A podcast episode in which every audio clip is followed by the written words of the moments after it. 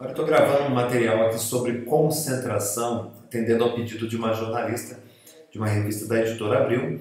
E o objetivo é falarmos sobre a concentração na vida das pessoas no dia a dia. Então, vou colocar as perguntas e as respostas que eu estou dando aqui nessa, nesse áudio, nessa gravação. Tá? Então, você pode explicar o que é concentração? É a primeira pergunta. Bom, concentração ela é um estado da mente humana concentração sendo um estado, ela é, é, ela é necessária para a existência da vida. Não existe pessoas que não tenham concentração. Todos nós temos concentração.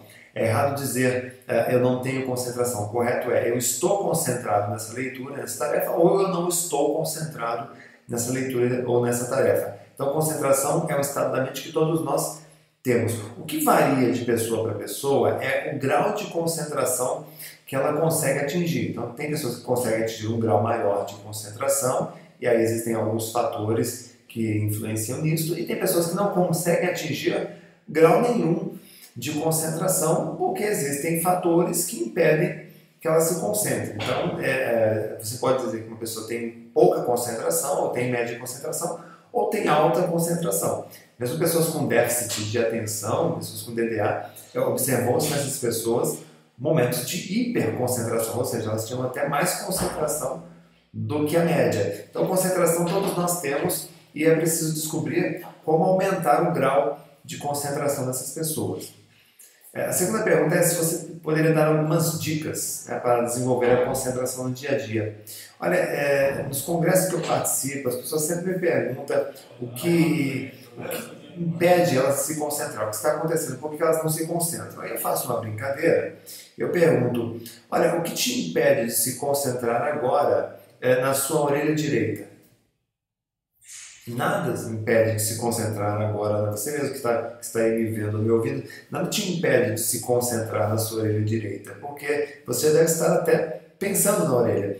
Então, em 1890, William James, psicólogo, ele dizia que a concentração é, é sustentada, ela é seletiva e sustentada. O que, é que significa isso? Você escolhe em que se concentrar e você sustenta a atenção naquilo que você escolheu. Isso é uma sacada maravilhosa de William James. Né? Então ele vai dizer exatamente isso. Você é, é na orelha que você quer se concentrar, então você sustenta a sua atenção na orelha. Agora, para sustentar a atenção na orelha, é preciso muitas vezes preparar um ambiente, preparar um ambiente externo e preparar um ambiente interno. Externo seria o quê? Buscando elementos que, que é, tiram o seu foco. Então, quando eu fui, é, é com, tentei é, conquistar o recorde de melhor memória do Brasil, tentei não conseguir o recorde de memória, melhor memória do Brasil, eu tive que fazer uma preparação.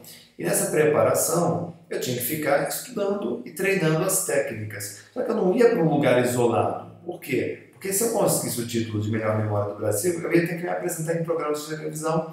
Isso de fato aconteceu. Então eu procurava o quê? É, meu treinamento em lugares onde tinham pessoas conversando, tinham pessoas transitando, tinham pessoas falando. Então eu ficava no meu escritório, eu treinava em aeroporto, eu treinava dentro de avião, onde tivesse oportunidade eu treinava. Por quê? É, a, o teu cérebro ele tem uma plasticidade ele aprende a se adaptar. Então não é o ruído grande que atrapalha, é um ruído específico. Então você está ali é, fazendo um treinamento, se concentrando, lendo um texto. E o que é um ruído específico? Por exemplo, você ouve a voz do teu filho te chamando. Isso é muito específico, porque pode ser que seu filho esteja precisando de ajuda.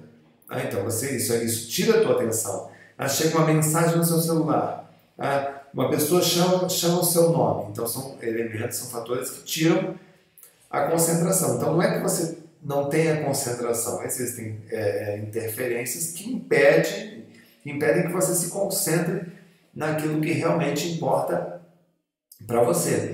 Então é possível desenvolver concentração no dia a dia? Sim, é, desde que você saiba primeiro o que você quer, é a escolha, é a, é, é a escolha da concentração, ela é seletiva, e você tome providências para que é, é, você consiga sustentar a atenção naquilo que você escolheu. Então, se é na leitura, se é na produção de um texto, o que mantém você concentrado nessa tarefa? Você tem que estar atento a isso, ao que mantém você concentrado, eliminando tudo aquilo que poderia atrapalhar. Ah, então, é, são algumas dicas interessantes para você. Outro ponto importante, outra pergunta, é se é preciso praticar ao longo da infância o exercício de concentração. Olha, a criança é extremamente focada, a criança é extremamente concentrada. Quem tem filhos, especialmente abaixo dos 5 anos de idade, percebe isso. É que as pessoas às vezes não olham umas para as outras, as pessoas não têm esse exercício de observação. Mas se você observar uma criança, ela está atenta a tudo, ela olha o tempo todo para a mãe, ela olha o tempo todo para o pai, ela repara nos gestos, ela repara no que está falando. A criança ela percebe tudo. A criança é altamente concentrada e a criança é totalmente focada no presente. Quando você está no presente, você vê o que ninguém viu, você ouve o que ninguém ouviu, você sente o que as pessoas não sentiram. Então a criança, se ela não precisa treinar concentração, a criança ela tem que aprender o exercício da calma, o exercício da paciência. É, existe uma, um estudo feito há muitos anos, é, o estudo do marshmallow. Esse estudo, o pesquisador colocava uma criança numa sala com uma mesa, e em cima da mesa tinha um marshmallow, um doce. Ah, se a criança é, resistisse e não comesse o doce, 15 minutos depois ela ganharia um outro doce, ela ganharia, ganharia dois marshmallows. Ah, e aí colocava a criança na sala, o pesquisador saía e fechava a porta. E a criança ficava ali, ele orientava sobre o benefício de aguardar 15 minutos.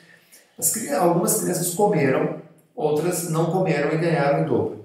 É, alguns anos depois, foi feita uma, uma nova pesquisa sobre a vida dessas pessoas. E observou-se anos depois que as pessoas que resistiam, as pessoas que, que aguardaram os 15 minutos e a recompensa do segundo marshmallow, eram pessoas mais calmas, pessoas mais tranquilas, pessoas mais equilibradas. Então veja, e as pessoas que não resistiram já comeram o marshmallow eram pessoas com problemas sociais, algumas até com sérios problemas sociais. Então o que nós temos que criar em nossas crianças é realmente o valor moral da paciência, o valor moral da espera, de que as coisas não caem do céu e de que as coisas não acontecem do dia para a noite. Então, isso ajuda muito a desenvolver na criança o equilíbrio, a espera necessária. Então, é, a criança ela não precisa de exercícios de concentração, até porque uma criança que gosta de videogame e que é diagnosticada, por exemplo, como hiperativa, é, observou-se nessas crianças é, momentos de hiperconcentração, ou seja, quando ela escolhe se concentrar no videogame, ela realmente se supera e joga videogame como ninguém. Tá? É, quais são as causas mais comuns da distração, das distrações? É, ao contrário do que se pensa, é, não são os aparelhos eletrônicos os, ou as redes sociais os grandes vilões da distração. Na verdade, a causa mais comum da distração é a ansiedade. As pessoas vivem hoje como se existisse uma. como se elas estivessem procurando alguma coisa que nem elas sabem o que é. E é muito é, é ruim você ter essa, essa sensação de que é, está perdendo uma festa e você procura essa festa não sabe onde é a festa. E as pessoas estão vivendo essa, essa, essa sensação dada por uma sociedade que cobra, que cobra metas, cobra bons resultados, que você tem que ser bom na escola, que você tem que ser bom na vida. Na... Então isso gera que é uma ansiedade crônica aguda e que as pessoas muitas vezes buscam o que pontos de fuga. E é essencial que a gente faça a higiene mental. O que é higiene mental?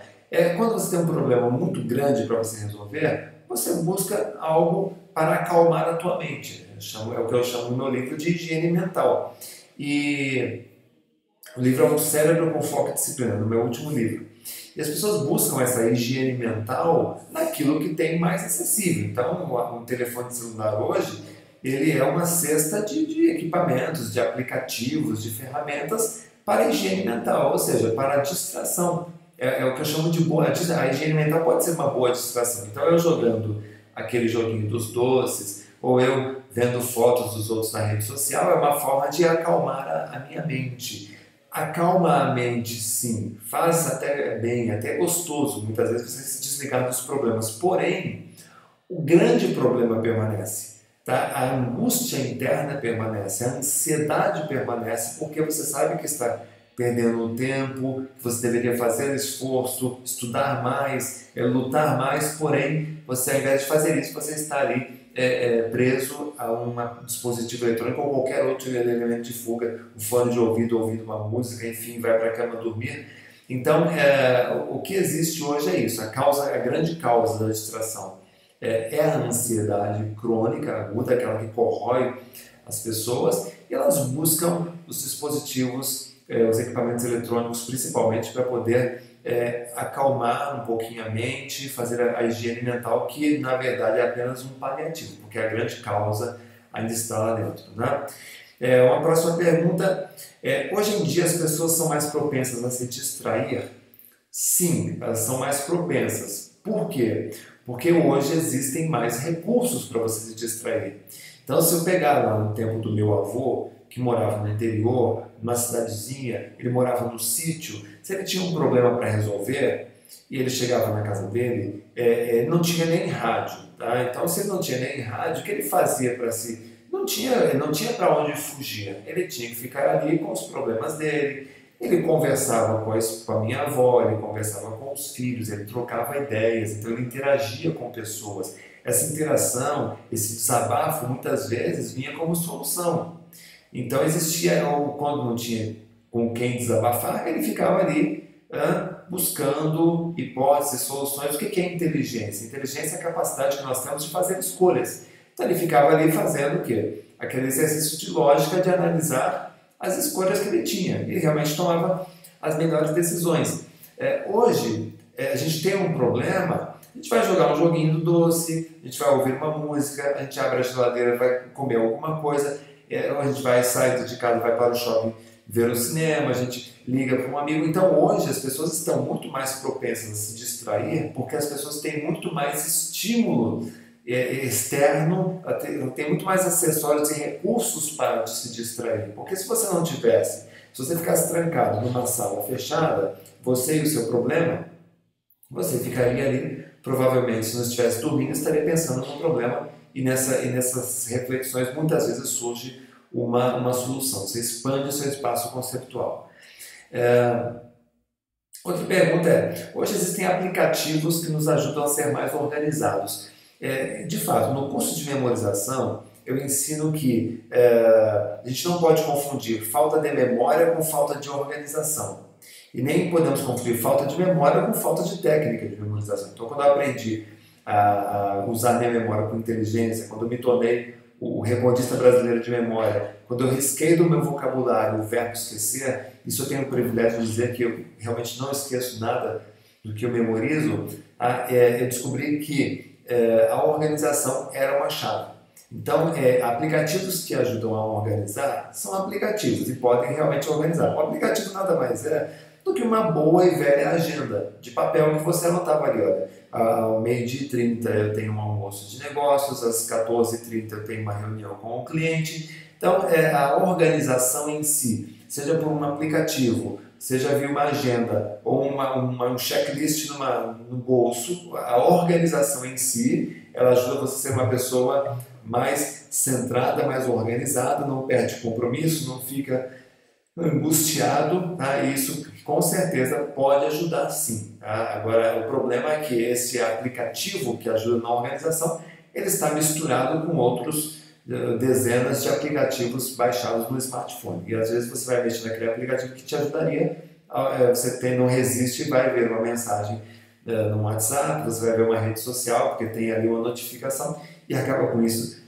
se distraindo de qualquer forma. Mas assim, a organização como um todo ela é fundamental para que haja mais foco e concentração. E, mais uma vez, é, não confunda falta de organização com falta de memória ou falta de, de estratégias de memorização. Ok? Espero que tenha ajudado essas respostas e fica aí o meu e-mail para o seu, seu contato, é renato.humaneduca.com www.ecoagro.com.br. Eu gostaria também que você deixasse o seu comentário, se você tiver algum comentário para fazer, se você gostou desse, desse vídeo, por favor, comente aqui embaixo se você concordou ou se você não concordou. Por favor, deixe também as suas observações aqui para que a gente possa melhorar é, o nosso estudo e também ajudar outras pessoas, ok? Forte abraço, até a próxima.